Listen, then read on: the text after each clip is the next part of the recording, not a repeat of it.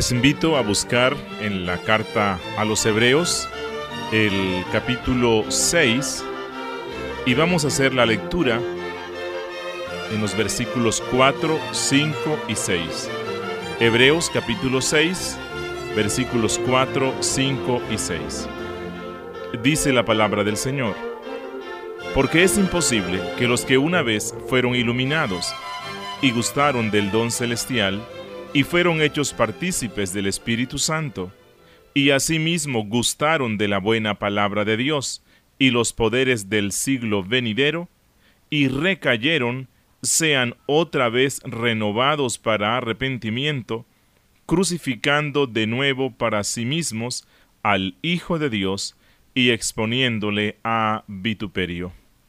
Oh en Dios, queremos suplicarte que tu Espíritu Santo nos acompañe y Él nos guíe en todo este estudio, de manera que podamos comprender el santo consejo que tú nos quieres dar. En Cristo Jesús. Amén. Hoy vamos a estar iniciando el estudio de este pasaje que es un poco difícil. Estos versículos 4 al 6 han desatado una seria controversia en medio de la cristiandad, no solamente en este siglo, sino en siglos pasados, en torno a su significado. Y este estudio de hoy lo he titulado Imposible ser renovados para arrepentimiento. Imposibles ser renovados para arrepentimiento. El versículo 3, que ya lo estudiamos en la clase pasada, mm, es como una introducción a lo que sigue aquí en los pasajes 4 al 6, donde el autor enseña que para mucha gente el verdadero arrepentimiento ha llegado a ser algo imposible.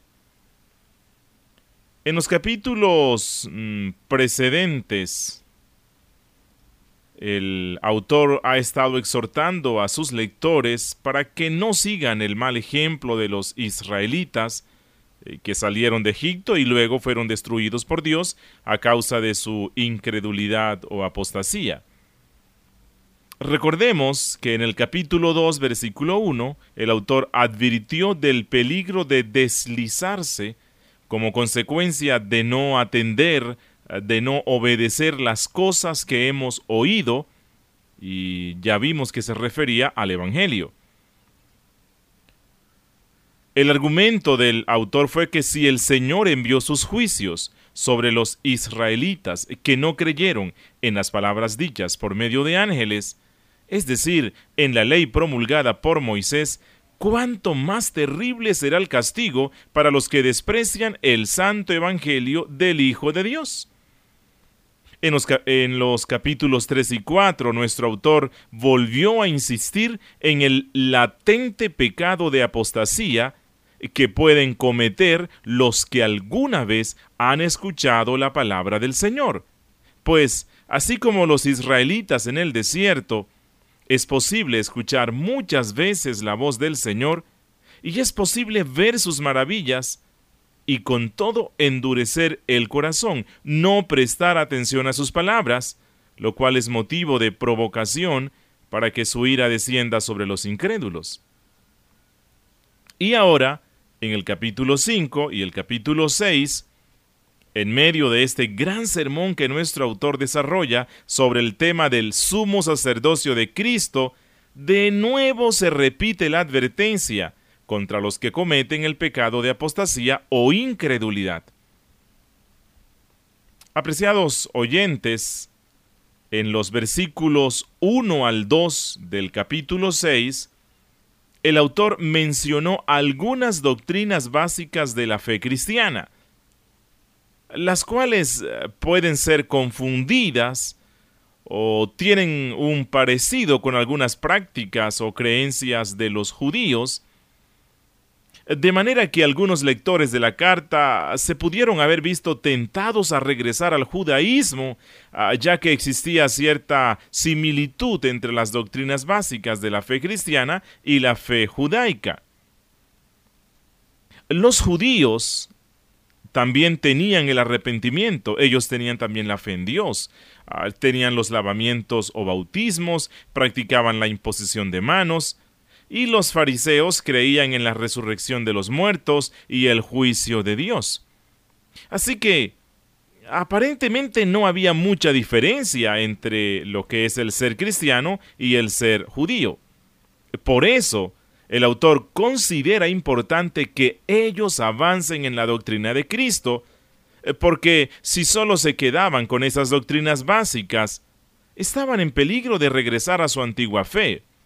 Pero si hacían eso, si abandonaban la fe cristiana, eso significaba apostatar de Cristo, abandonar a Cristo, lo cual representaría para ellos un terrible peligro. Ellos necesitaban comprender que sólo Cristo es el verdadero sumo sacerdote que puede interceder por ellos, lo cual nuestro autor lo explicará en el capítulo 7. Es en este contexto que el autor les dice a sus lectores que es imposible para los que una vez han gustado o escuchado o disfrutado del Evangelio y luego retroceden abandonando la fe cristiana y levantándose en contra de Cristo, ser renovados para el arrepentimiento. Es decir, apreciados amigos, que es difícil para alguien que ha cometido el pecado de apostasía renovar su arrepentimiento y regresar a Cristo, a quien ha dejado de manera consciente y con pleno conocimiento por otro sistema religioso. Vamos a meditar en estos versículos. El versículo 4 dice, porque es imposible que los que una vez fueron iluminados y gustaron del don celestial y fueron hechos partícipes del Espíritu Santo. Vamos a analizar algunos términos importantes en este versículo con una serie de preguntas. Vamos a empezar preguntándonos indica la palabra imposible que usa el autor aquí, la total y final imposibilidad de volver a Cristo luego de haber apostatado de la fe? Repito la pregunta. ¿Indica la palabra imposible la total y final imposibilidad de volver a Cristo luego de haber apostatado de la fe? Apreciados amigos, aunque algunos comentaristas cristianos tratan de suavizar esta palabra, argumentando que no se trata de una imposibilidad final, ah, sino que más bien habla de una gran dificultad. No obstante, la verdad es que la palabra usada por el autor, la palabra adunatón, niega de plano la posibilidad de la renovación de los apóstatas de Cristo. Ahora, ¿qué es lo que los apóstatas de Cristo no pueden hacer? Bueno, el versículo 6 responde, ser renovados para arrepentimiento. Eso es imposible. Y es importante que tengamos en cuenta esto. Mire, así como es imposible que Dios mienta, como dice en Hebreos 6, 18, así como es imposible que la sangre de los machos cabríos quiten el pecado, como dice en Hebreos 10:4, así como es imposible agradar a Dios sin la fe, como dice en Hebreos 11:6, de la misma manera es imposible para los apóstatas volver al arrepentimiento. En todos estos versículos que les mencioné se usa la misma palabra griega adunatón. Es imposible el arrepentimiento para los apóstatas es imposible que Dios mienta, es imposible que la sangre de los machos cabríos quiten el pecado y es imposible agradar a Dios en la fe. Eh, así que eh, ese término que el autor usa en nuestra carta es muy claro y deja ver la total y definitiva imposibilidad de que un apóstata proceda al arrepentimiento. Ahora, al leer los versículos 4 al 6, pueden surgir muchas preguntas. Por ejemplo, ¿quiénes son estas personas que no pueden renovar su arrepentimiento? ¿Se trata de verdaderos creyentes? ¿Cuál es el pecado del cual no podrán ser restaurados nunca más? ¿En qué sentido puede ser Jesús crucificado nuevamente y expuesto a ignominia? ¿Qué sucede con esta gente mencionada en el pasaje? ¿En qué sentido recayeron? ¿Indica la palabra renovados que algún día esta gente tuvo verdadero arrepentimiento? Apreciados amigos, yo sé que estas preguntas han levantado muchas discusiones en el seno de la cristiandad, pero analicemos los pasajes en su contexto y respondamos cada una de estas inquietudes. Primero, ¿cuál es el pecado del cual no podrán ser restaurados nunca más? Bueno, según lo que hemos dicho en la introducción de esta eh, sección, el autor de Hebreos viene hablando de un pecado específico, y este es el pecado de la apostasía. Este es el pecado del cual es imposible volverse al Señor.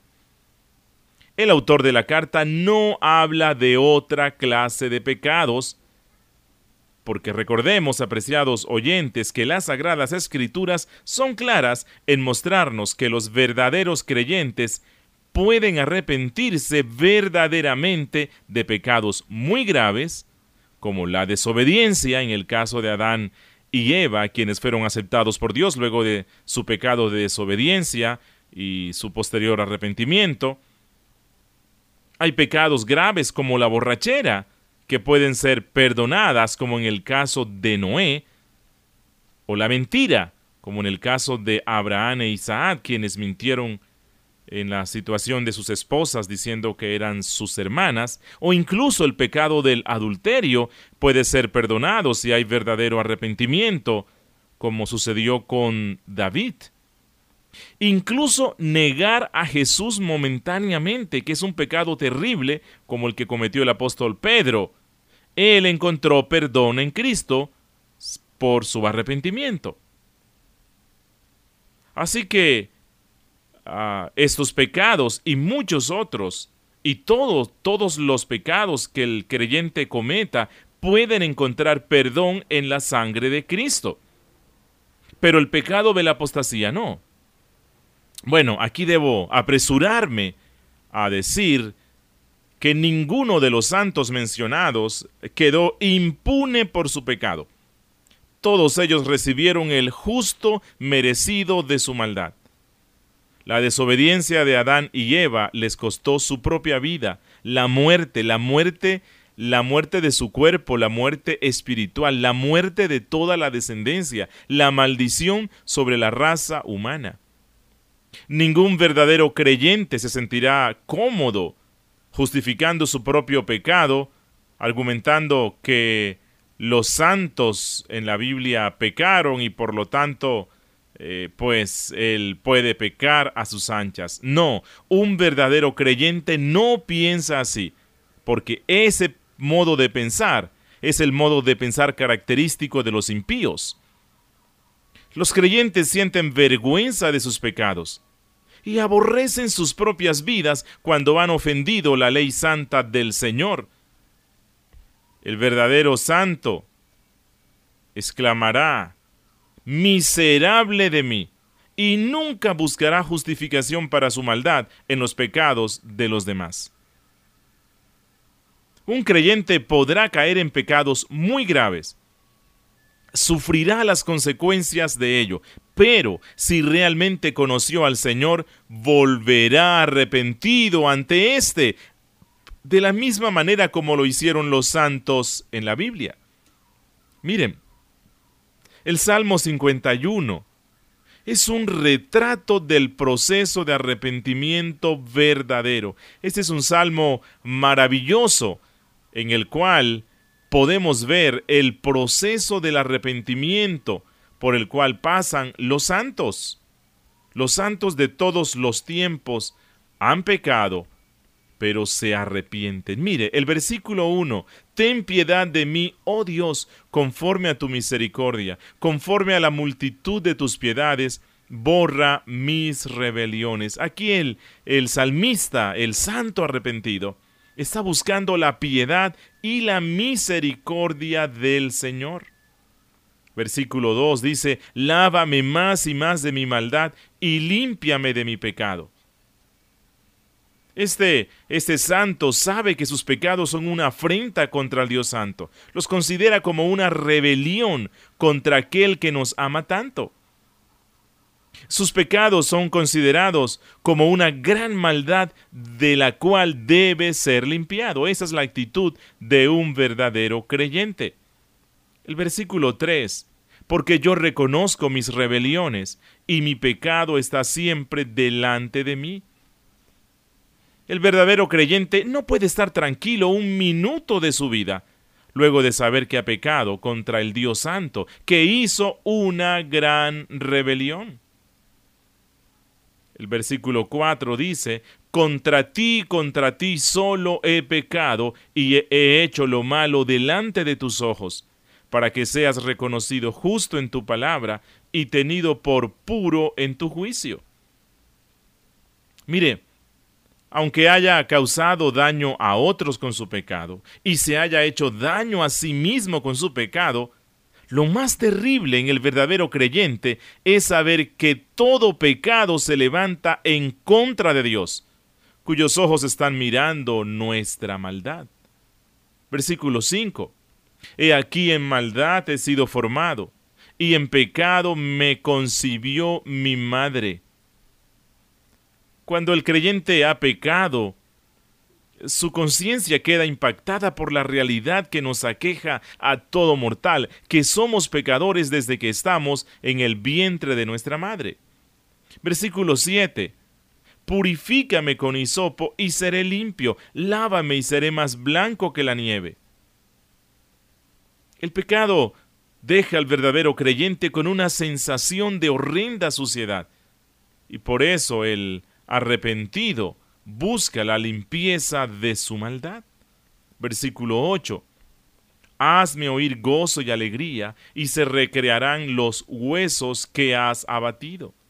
En el verdadero creyente el pecado produce tristeza, produce dolor, angustia, abatimiento de espíritu, lo cual le lleva al verdadero arrepentimiento. Versículo 9. Esconde tu rostro de mis pecados y borra todas mis maldades. Su estado de humillación es tan grande que no quiere que los ojos del Señor le vean en ese estado. Siente vergüenza delante de su santa presencia. El versículo 10 Crea en mí, oh Dios, un corazón limpio, y renueva un espíritu recto dentro de mí. El verdadero creyente se hace consciente de que aún su corazón no es perfecto, que falta mucho por, crecer en el amor a Dios. El pecado cometido le deja ver su falta de madurez espiritual y por eso pide con súplicas y ruegos que el Señor le transforme cada día más y más. Apreciados amigos, el creyente que ha pecado teme ser echado delante de la presencia del Señor a causa de su maldad. Como dice el autor de Hebreos, queda con una horrible expectación de fuego. No porque el Señor lo vaya a arrojar al infierno, sino porque este creyente conoce la santidad de Dios y sabe que Dios no soporta el pecado delante de su presencia. El versículo 12 de este Salmo 51 dice, Vuélveme el gozo de tu salvación, y espíritu noble me sustente. No puede experimentar el gozo de su salvación en medio de su pecado, porque él se siente como un miserable pecador y hasta duda de su salvación. El pecado le lleva a quitar los goces de la reconciliación con el Señor. El pecado no le quita la salvación, pero sí le quita el disfrute de la misma. Así que el pecado en el creyente tiene perdón. Como dice Primera de Juan capítulo 1 versículo 9 al 10.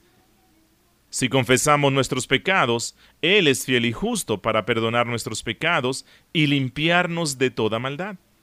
Si decimos que no hemos pecado, le hacemos a Él mentiroso, y su palabra no está en nosotros.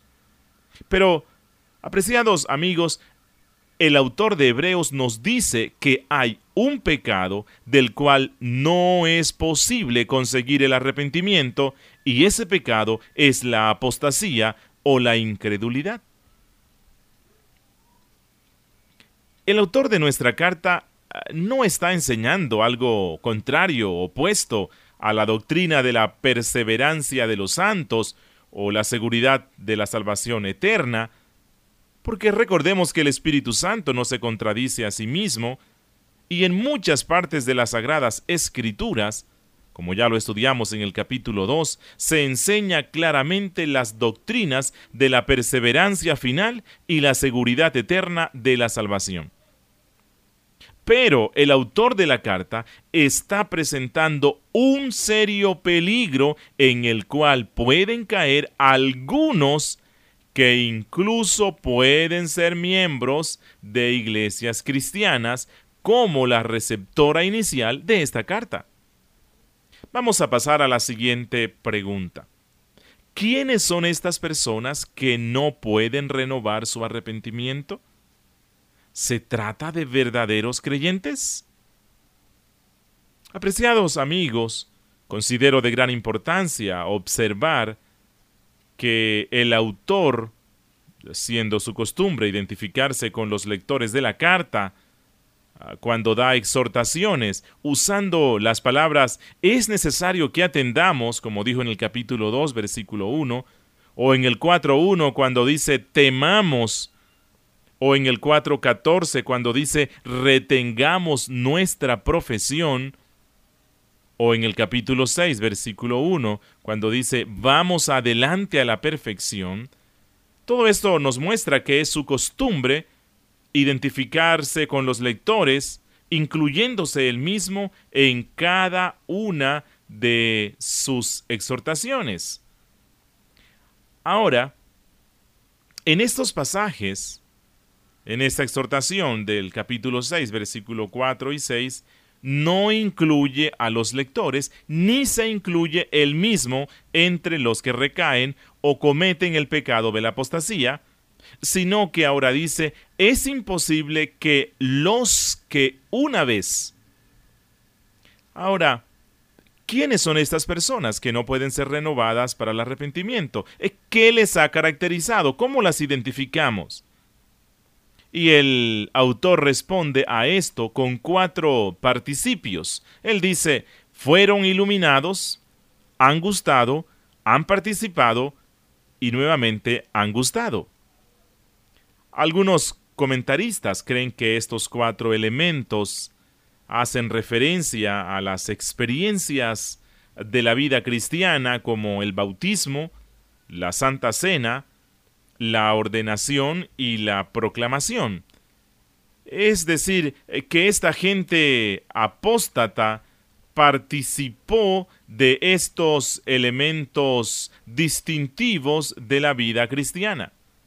Vamos a analizar cada una de estas declaraciones que hace nuestro autor. En el versículo 4 dice, los que una vez fueron iluminados, los que una vez fueron iluminados.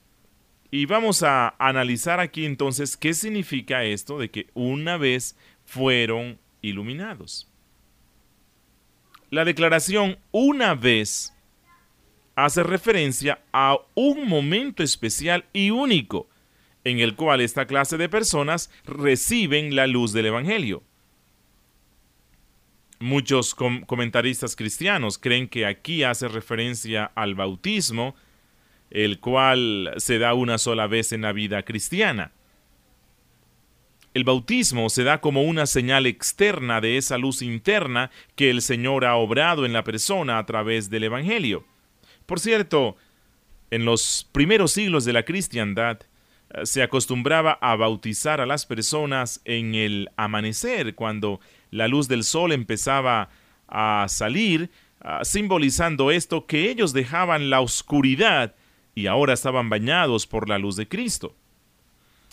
Ahora, el verbo iluminado en griego tiene también el significado de conocimiento de la verdad tal y como aparece en Hebreos capítulo 10 versículo 26.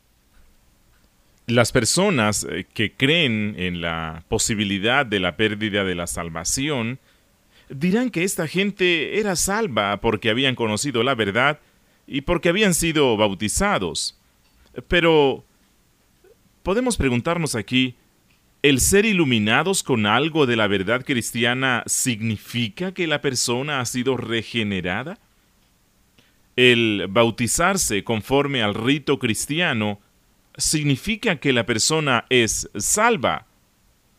Veamos en las Sagradas Escrituras algunos ejemplos que nos dejan ver que esto no necesariamente tiene que ser así. Primero, Jesús fue muy claro cuando dijo en Marcos 16:16, 16, el que creyere y fuere bautizado será salvo, mas el que no creyere será condenado. Apreciados oyentes, el bautismo, para representar lo verdadero, debe ser precedido por el creer sincero, el creer en Cristo. Porque lo único que garantiza en mí que realmente he sido regenerado, que, realmente, soy salvo, es la fe en Él. Pues recuerden lo que Cristo dice, que algunos serán condenados, no por no bautizarse, sino por no creer. Así que eh, muchas personas pueden proceder al bautismo, pueden recibir alguna luz del Evangelio, bueno, suponemos que si se bautizan es porque han comprendido algo del Evangelio, pero no necesariamente han sido regenerados. En Hechos capítulo 8 se narra el caso del gran avivamiento que se dio en la ciudad de Samaria luego de la primera persecución que se desató en Jerusalén. Los creyentes iban por todas partes anunciando el Evangelio. Como dice en el capítulo 8, versículo 4, y dentro de estos evangelizadores estaba Felipe, eh, quien llega a Samaria, y bajo su predicación se dan masivas conversiones. Uno de los conversos es un mago, que engañaba a las gentes con sus artes mágicas, como dice en el capítulo 8, versículo 9 y 12, el cual recibe alguna luz del Evangelio predicado por Felipe y hace profesión pública de su fe, de su conversión, bautizándose con el resto, como dice en el versículo 13. Pero, a pesar de su testimonio público de fe en el Evangelio, a pesar de haber sido bautizado en una iglesia bíblica, condición espiritual de su alma continuaba siendo de esclavitud, como luego le dirá Pedro en respuesta a una propuesta anticristiana que este mago había hecho al pretender dar, usando un poco el lenguaje de nuestra, de nuestra época, al pretender dar una siembra económica al apóstol con el fin de recibir una unción especial para ministrar el Espíritu Santo a los demás. Dice en el capítulo 8, versículo 20 al 23. Entonces Pedro le dijo, Tu dinero perezca contigo, porque has pensado que el don de Dios se obtiene con dinero. No tienes tu parte ni suerte en este asunto, porque tu corazón no es recto delante de Dios. Arrepiéntete pues de esta tu maldad, y ruega a Dios si quizá te sea perdonado el pensamiento de tu corazón, porque en hiel de amargura y en prisión de maldad veo que estás. Apreciados amigos, los cristianos hemos sido libertados del pecado. La verdad nos ha hecho libres, no estamos en prisiones de maldad. Simón había recibido alguna luz, pero no era regenerado había sido bautizado, pero no era salvo. Y algunas historias o leyendas de la, de la iglesia patrística dicen que Simón el mago continuó practicando la magia y trató de estorbar la predicación cristiana.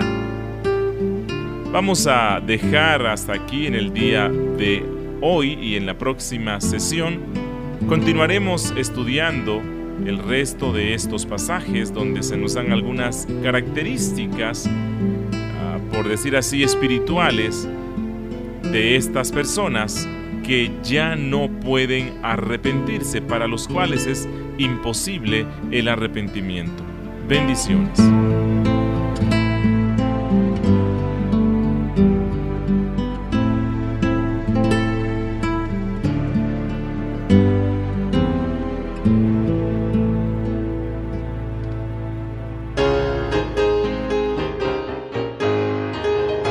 Mis apreciados hermanos y amigos, quisiera compartir con ustedes algunos breves anuncios que de seguro serán de gran interés para ustedes.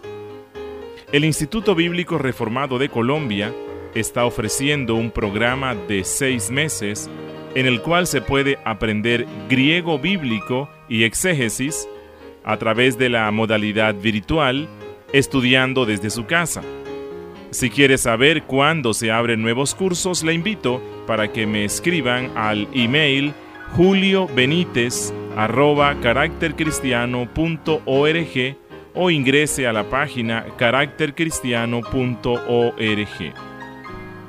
Otro anuncio es para los pastores eh, o las personas que tienen un ministerio, o si usted cree que Dios lo está llamando para un ministerio, entonces le invitamos para que se capacite en un programa de licenciatura en estudios teológicos a través del Miami International Seminary MINS, ya sea en la modalidad semipresencial si vive en las ciudades de Bogotá o Medellín, o en la modalidad virtual si vive en otras ciudades y países. Para mayor información, escríbame a mi email juliobenítez.caractercristiano.org o ingrese a la página www.caractercristiano.org. Y apreciado amigo, si usted anda buscando una iglesia en la cual congregarse, donde usted pueda crecer en el conocimiento de la palabra de Dios y en las gracias y virtudes cristianas, donde pueda adorar a Dios de todo corazón, pero con solemnidad, entonces puede escribirme y con gusto le ayudaremos a ubicar en una iglesia con características bíblicas. En la ciudad de Medellín, Colombia, usted puede congregarse en la iglesia bíblica La Gracia de Dios. Los cultos se realizan en el Ambassador Hotel en el centro. Los domingos tenemos el estudio bíblico de 9 y 30 a 10 y 30. Allí estamos estudiando la Biblia libro por libro, versículo por versículo. Y luego de 11 de la mañana en adelante tenemos el culto de adoración y predicación expositiva. Y por último quiero invitarles para que ingresen a la página www.caractercristiano.org Repito, www.caractercristiano.org, donde encontrarán muchas series de estudios bíblicos en MP3 que serán de ayuda para su crecimiento espiritual y ministerio. Semanalmente estamos subiendo series de estudios expositivos de la Biblia, los cuales podrá descargar de manera gratuita. Bendiciones.